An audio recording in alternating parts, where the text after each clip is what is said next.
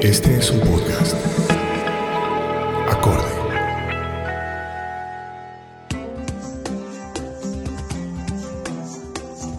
Bienvenidos a Charlas con AISO. Mi nombre es Julio Andrés Rosso. Vamos a hablar en esta ocasión sobre un tema muy interesante, un llamado a la atención. Es el tema de la transformación digital. ¿Qué significa y cuáles son sus implicaciones para nuestro diario vivir y sobre todo para todos los emprendedores? Vamos a abordarlo con Liliana Costa, una experta en el tema. Vamos a analizar cuál es la implicación que tiene la transformación digital en nuestro diario vivir y qué mensaje le podemos dar a los emprendedores para que se vayan integrando en esta nueva tendencia. Bienvenidos. Hace unas semanas tuve la oportunidad de escuchar una conferencia fabulosa, una conferencia que me abrió los ojos y me puso a pensar y a repensar cuál va a ser mi quehacer como individuo, pero también el quehacer de la sociedad dentro de una nueva economía, la economía del futuro. Y esta conferencia fue dada por una persona espectacular eh, a quien conocí. Ella es Liliana Costa. Liliana Costa eh, tiene la facultad de comunicar de una manera muy sencilla algo que para muchos puede sonar muy complejo. Liliana, ¿cómo estás? Y bienvenida al programa de Charlas con AISO. Hola Julio, gracias por la invitación. Me alegra mucho, Liliana, que estés compartiendo aquí con nosotros y con toda la audiencia tu conocimiento, y eso es muy valioso. Liliana, cuéntanos un poco sobre cuál es esa mezcla, por qué mezclar filosofía. Tú estudiaste un pregrado en filosofía y ahora estás haciendo unos estudios eh, superiores, una maestría en temas de economía digital. ¿Cómo llega esa mezcla y qué fruto sale de esa mezcla? Pues mira, Julio, básicamente durante toda mi carrera siempre he trabajado como consultora. Yo no me canso de decir que la filosofía es más que una carrera, es una estructura de pensamiento.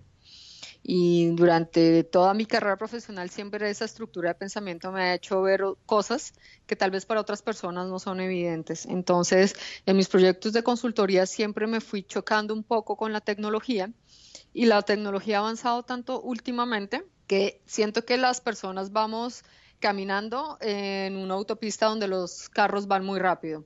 Entonces, y necesitamos pararnos un momento y replantearnos hacia dónde estamos yendo nosotros con la tecnología. Entonces, por eso decidí hacer este máster para entender el momento en que estamos viviendo, pero sobre todo porque quiero, mi, mi, gran ilusión es poder ayudar a las que a las personas se entren a esta gran autopista de la digitalización. Perfecto tú nombras, o sea, haces, traes a colación una analogía que es una autopista en donde los automóviles van recorriéndola a una gran velocidad.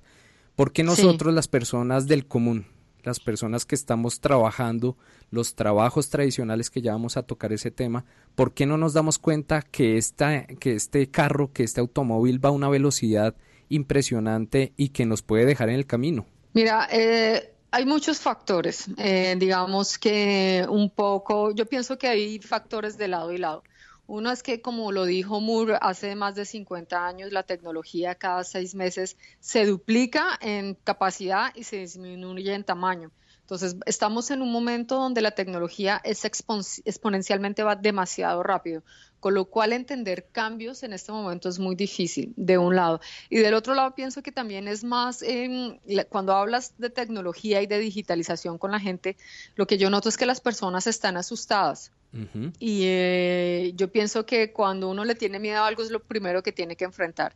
Y enfrentar la digitalización es, eh, es perder ese miedo, es tirarse al agua, es meterse a la autopista, pero con ciertas herramientas. Y yo creo que cuando entendemos lo que está pasando, podemos dimensionar hacia dónde puede ir nuestro futuro. Así es, es un escenario totalmente desconocido y yo debo aceptar que cuando escuché tu conferencia a mí me acobijó ese miedo y pues afortunadamente fue así porque desde hace ya unas semanas vengo eh, en este proceso de inmersión sobre lo que es la economía digital, su funcionalidad y los cambios que va a generar para la economía en el futuro.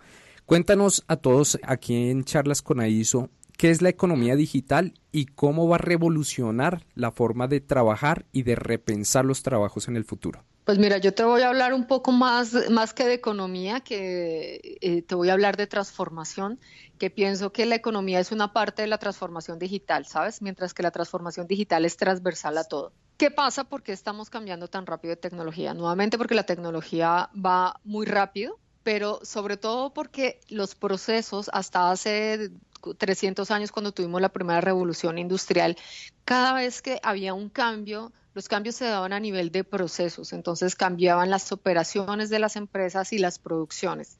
¿Qué pasa con la transformación digital? En la transformación digital, todos los estamentos de la empresa cambian, o sea, cambia desde el portero hasta el presidente de la compañía. Y todas las estructuras de las compañías se tienden a digitalizar. ¿Qué quiere decir esto? Que muchos puestos van a desaparecer por la digitalización, pero también Eso es preocupante, ¿no? Muy preocupante. Pero lo más preocupante es que las personas no se estén dando cuenta de eso o no se estén preparando para ver cuál podría ser su rol a cinco años para tener un nuevo puesto de trabajo. Nosotros hoy, en este momento, y, ahí sí te podría hablar un poco más de, lo que me preguntaste de la economía digital, es que la capacidad que nosotros en este momento tenemos en las manos es casi como ser unos brujos. Si nosotros vemos el panorama completo de lo que está pasando en este momento y nos conocemos y sabemos cuáles son nuestras capacidades, podemos empezar a orientar de una manera distinta nuestra carrera para que la digitalización no nos atropelle, sino que nosotros vayamos entrando lentamente en esa, en esa autopista. O sea, según tu análisis, ¿cuáles son esos trabajos, esas ocupaciones que prontamente van a quedar obsoletas y cuáles son esas nuevas oportunidades de trabajo y esas, esas áreas en donde las personas deben estar empezando a mentalizarse y a transformarse en este momento hacia el futuro que van a generar un mapa de oportunidades? ¿Cuáles son de parte y parte? Mira, pues mira, eh, digamos que los, los trabajos que más van a desaparecer y que de hecho ya está pasando son todas las personas que están en el front desk, eh, las recepcionistas, em, el servicio técnico, el servicio de ventas, el servicio de atención al público, em, todo el tema de agricultura, todos los trabajos que dependan mucho de, de la mano de obra van a desaparecer. Los taxistas van a desaparecer porque ya, ya hay coches que, andan solos, eh, perdón, carros que andan solos. Em, esos son eh, los trabajos que más van a desaparecer y los trabajos que se van a que van a aparecer, por ejemplo, muchos en inteligencia artificial. ¿Qué significa inteligencia artificial? La inteligencia artificial es un proceso donde a través de un sistema y de un algoritmo que tú vas alimentando, vas dándole millones de posibilidades para que cuando tú tienes una alternativa, la inteligencia artificial tiene millones de posibilidades. Te lo voy a explicar de una manera más simple. En el año 77, una máquina que se llama Deep Blue de IBM eh, estaba jugando con Gary Gasparov, que era el líder mundial de ajedrez en el mundo, un líder ruso. Y las, en las primeras seis partidas, Gary Gasparov ganó las partidas. Sí. ¿Qué hicieron los ingenieros? Pararon y cogieron y le metieron a Deep Blue un millón de posibilidades por una misma jugada, ¿correcto? En una sola jugada tenía un millón más de posibilidades que las de Gary Gasparov. Evidentemente, en la séptima partida, cuando la recomenzaron, ganó Deep mm. Blue. Esto fue en el 77. Entonces, eso es la inteligencia artificial. Claro. Básicamente es eso. Evidentemente, si te hablo del 77, lo que está pasando actualmente, hay una eh, evolución. Es brutal, hay una evolución brutal. Eh, Deep Blue ahora se llama Watson, Watson de IBM, que los invito a todos que lo investiguen porque además IBM ha sido muy generoso transmitiendo estos conocimientos. Watson de IBM en este eh, más o menos en dos años eh, vas a dar una receta médica con el 90% de posibilidades más correctas que la de un médico. O sea que los médicos también hipotéticamente tenderán a desaparecer. No, no, los médicos no van a desaparecer. Lo que pasa es que la carrera médica, tal como se concibió, desaparece. Primero, un médico ya no podrá hacer cinco años de medicina, hará dos o tres años de medicina lo máximo y dos o tres de tecnología. Porque ya los médicos, como van a tener a Watson de un lado que va a permitir eh, dar la receta para un médico, los médicos van a tener que enfocarse en la prevención. O sea, con este, con este ejemplo que me parece muy claro, tú estás enviando un mensaje muy, muy por debajo de la mesa, pero que me gustaría sacarlo y ponerlo encima. Y es la necesidad de prepararse con herramientas digitales independientemente de la profesión o de la vocación que uno tenga, ¿cierto? Sí, sí, es que definitivamente en el futuro las carreras, mm, tal como nosotros la concebimos o como tú y yo estudiamos una carrera de cinco años, eso ya no va a existir. No, es que a mí, por ejemplo, se me olvidó ya todo lo que yo estudié en el año 99, cuando empecé la universidad. Y no le veo pues una aplicabilidad muy fuerte. Bueno, hoy se calcula que cuando tú haces una carrera de cuatro años, lo que aprendiste durante el primer año, ya en el cuarto año no te sirve. Exacto. Entonces, ¿qué es lo que está pasando? Que las carreras se van a tener que acortar y vamos a poder, para entrar en un mercado laboral, hacer tres o cuatro de estas microcarreras de tres años, porque ya no vamos a aprender derecho ni medicina, vamos a aprender habilidades para desarrollarnos en un mundo digital. Nosotros tenemos que reinventarnos digitalmente en este momento. Y yo creo que estamos en un momento donde lo podemos hacer. En cinco años ya no va a poder hablar de esto, Julio. Ya no va a existir esa posibilidad. Claro, ¿sabes? totalmente claro. Entonces, eso significa que la transformación digital tiene una, una, aplicación real en cualquier ámbito de nuestros estilos de vida. Nos acabas de mencionar un caso específico sobre la medicina y la salud. ¿En qué otros campos, y para las personas que nos están escuchando en este podcast, eh, cómo se ve reflejada la inteligencia artificial, por ejemplo, y qué aplicaciones tienen en términos, por ejemplo, de alimentación, de recreación, de movilidad? Bueno bueno, todas. Tiene todas las posibilidades porque, por ejemplo, con la inteligencia artificial combinada con Big Data, tú sabes que hoy se dice que el nuevo petróleo es, el, la data, ¿no? Ajá. Entonces, Big Data, perdón, para Big Data, ¿qué, ¿qué significa Big Data? Mira, Big Data es básicamente es, toda la información que sacan los algoritmos de todo lo que esté conectado. Quiere decir que cuando tú te despiertas en la mañana y lo primero que haces es ver el teléfono, eso es un dato. Cuando tú estás en la calle y metes Google Maps para preguntar dónde queda tal restaurante, tal dirección, eso es un dato. Cuando tú compras a través de tu teléfono, mm, no sé, en supermercado o en e-commerce, eso es una data. Entonces, puedes calcular al día cuántos datos están generando en el mundo con todos los aparatos que están conectados y entiéndase aparatos conectados no únicamente los teléfonos ni los ordenadores, sino las cámaras de video, o sea, todo lo que tenga conexión a internet, las neveras que hoy tienen conexión a internet, las lavadoras, todo lo que esté conectado genera datos. Entonces, el Big Data, como su palabra lo dice, es Big, escoger esa data. Y los especialistas de Big Data lo que hacen es, a raíz de toda esa información, transformarlas en estrategias de negocio. Entonces, por ejemplo, te cuento algo muy bueno que está haciendo acá en, España el BVA, y es que el emprendimiento tal como lo conocimos desaparece. Quiere decir que si tú hoy eres emprendedor, te vas al BVA y a través de un estudio de inteligencia artificial y de Big Data, tú les dices, bueno, yo quiero poner una tienda, no sé, de jugos en la, no sé, en Chapinero.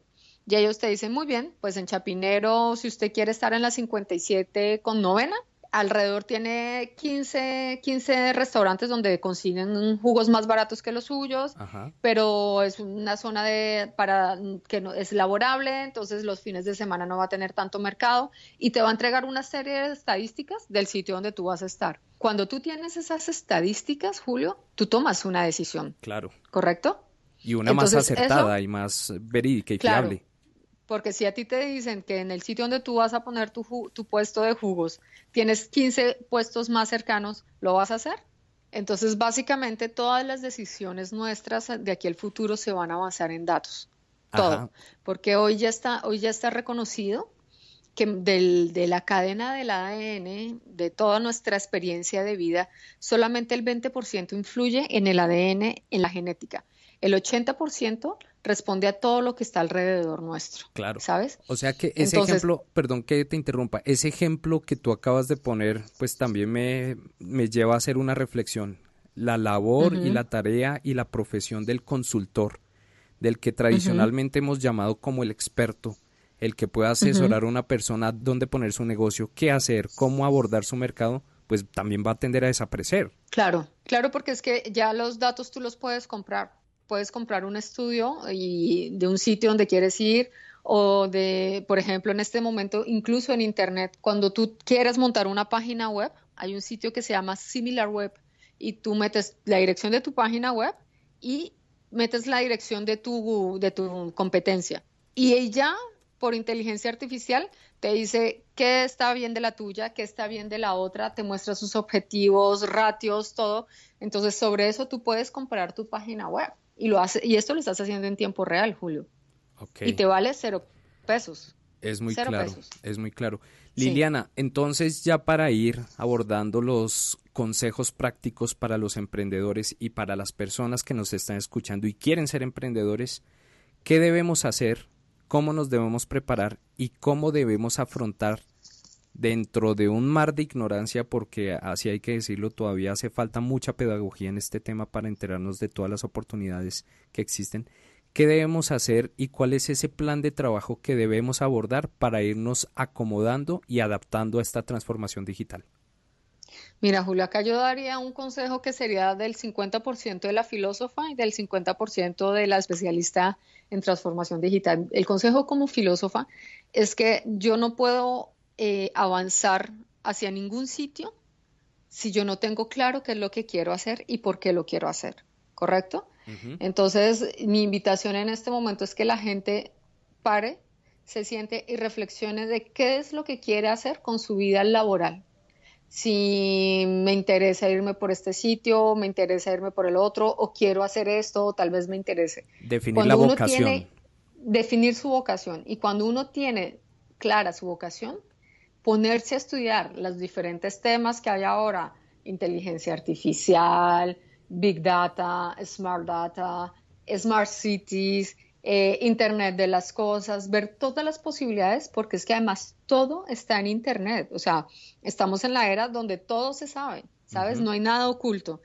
Y ver cuál es el que más le suena, porque tal vez, uy, este Big Data me parece un poco complejo, pero tal vez el Internet de las cosas tenga que ver más con mi negocio. Y de hecho, en este momento, si tú te das cuenta, todos los grandes emprendedores que han salido adelante son gente que hicieron esa tarea y, buscándose en muchas de las tendencias, encontraron algo que no existía. ¿Sabes? Entonces tenemos la posibilidad en este momento de buscar dónde hay un hueco para nosotros. Claro. Todavía tenemos la oportunidad. En cinco años no vamos a tener esa oportunidad. En cinco años ya no se va a hablar de transformación digital. Ya estaremos completamente transformados. Perfecto, totalmente claro. Liliana, necesitamos más pedagogía, más educación, conocer más el mapa de oportunidades, las herramientas, las posibilidades que tenemos las personas, los individuos y los emprendedores para irnos adoptando. Para ello necesitamos también consejos, eh, asesoría. ¿Cómo te podemos contactar? ¿Qué, ¿Qué ofrece Liliana Costa como marca personal? Mira, pues básicamente yo lo que lo hago y lo puedes ver en mi, en mi LinkedIn, que es Liliana Costa Digital eh, yo lo que hago es conectar a la gente, yo soy el puente entre las personas y la digitalización. En este momento lo que yo voy haciendo por las empresas, incluso en las universidades, es lo que hago, es un puente de comunicación entre los dos. Y mm, todas las personas que me quieran contactar por LinkedIn, pues ahí, ahí estoy. Bueno, Liliana, muchas gracias de nuevo por tu tiempo, por compartir estos conocimientos. Eh, han sido muy valiosos. La audiencia de AISO eh, con toda seguridad le va a sacar mucho provecho. Eh, vamos a seguir trabajando y vamos a seguir hablando sobre el tema de transformación digital y su aplicación en los temas de sostenibilidad ambiental, que son los temas que hacen columna vertebral de la razón de ser de AISO, Academia de Innovación para la Sostenibilidad. Entonces, en ese orden de ideas, con toda seguridad te vamos a tener nuevamente en una próxima oportunidad para hacer un link más directo entre transformación eh, digital y cambio climático, por ejemplo. Ah, bueno, pues encantada, muchas gracias por la invitación. De verdad que para mí es un placer y es parte de mi vocación poder eh, ayudar a las personas y eh, en todo lo que pueda ayudar. De verdad que, que es un gran placer para mí. Muchas gracias por la invitación. Concluimos esta charla con Liliana Costa sobre transformación digital y en lo personal me dio un mensaje muy poderoso y es que debemos aumentar nuestra capacidad de ser curiosos, de investigar, de aprender sobre estos temas, porque la información está ahí, está en Internet, hay expertos, hay conferencias, hay cursos, podemos acceder a ellos de manera gratuita, otra vez es paga, pero la información está ahí. Entonces, involucrémonos más sobre este tema. Este tema es pertinente, es oportuno y es un tema que ya está presente. Debemos enrutarnos, como lo decía Liliana, en esta autopista y no dejar que el carro nos deje atrás. Desde los estudios de acorde FD, esto fue Charlas con AISO. Síganos en redes sociales www.academiasostenibilidad.com. Nos escuchamos en una próxima oportunidad.